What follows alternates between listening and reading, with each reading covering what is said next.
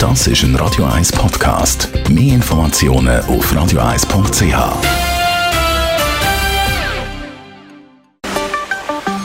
Der Finanzratgeber auf Radio 1 wird Ihnen präsentiert von der UBS. Und ich rede heute mit dem Stefan Stotz von der UBS. Covid-19 hat ja auf wahnsinnig vieles einen grossen, häufig negativen Einfluss. Und etwas, wo man vielleicht weniger daran denkt, ist, die Pandemie hat auch einen Einfluss auf die Vorsorge von uns als Angestellte. Warum das?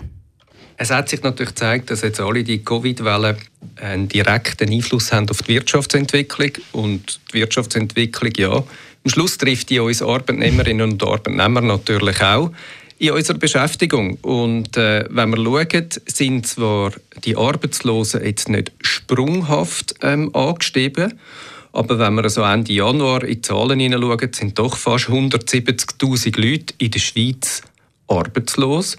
Und das sind 3,7 Prozent oder ein Anstieg von 40,3 Prozent gegenüber Vorjahresmonat. Und das erachte ich als sehr hoch.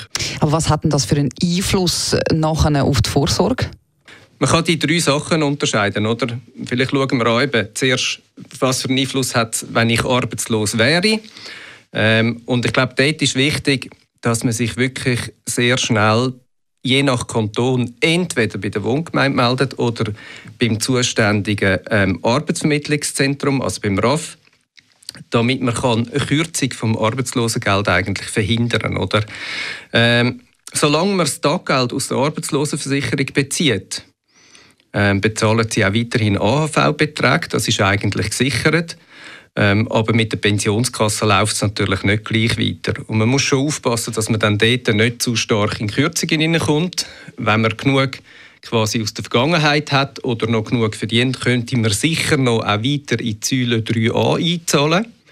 Und das kann sicher, wenn die Möglichkeit gegeben ist, eine gute Überbrückung mhm. darstellen. Dann haben wir jetzt auch das Instrument Kurzarbeit, das in vielen Betrieben eingeführt worden ist. Hat das auch einen Einfluss auf die Vorsorge? Kurzarbeit hat eigentlich keinen direkten Einfluss ähm, auf Vorsorgeleistung. Das ist insofern natürlich beruhigend. Auch wenn der Lohn vorübergehend gekürzt wird, bleiben Beträge in der AHV und Pensionskasse unverändert. Und ich glaube, das ist eine gute Lösung so. Ah. Hat dann eigentlich die Corona-Pandemie auch einen Einfluss auf die Vorsorge bei unverändertem Arbeitsverhältnis?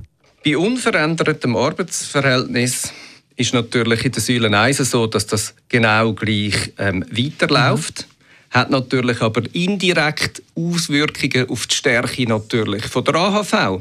Ähm, natürlich, wenn mehr ähm, Leute quasi ähm, arbeitslos sind, dann gibt es auch weniger Konsum. Das bedeutet, wir zahlen alle zusammen weniger Mehrwertsteuern und das kommt dann auch weniger der AHV zugute. In der zweiten Säule ähm, ist sicher eine grosse Herausforderung, ja, die zunehmende Alterung der Bevölkerung. Das ist ja ein schönes Thema. Das heißt aber, wir brauchen natürlich auch immer mehr Geld. Und damit stellt sich auch die Frage natürlich, welche Renditen können in der aktuellen Tiefzinsphase erwirtschaftet werden. Das heißt, direkt aus der Covid Situation haben wir dort keinen Impact, aber strukturell haben wir sicher Challenges. Vielen herzlichen Dank für die Auskunft, Stefan Stotz von der UBS.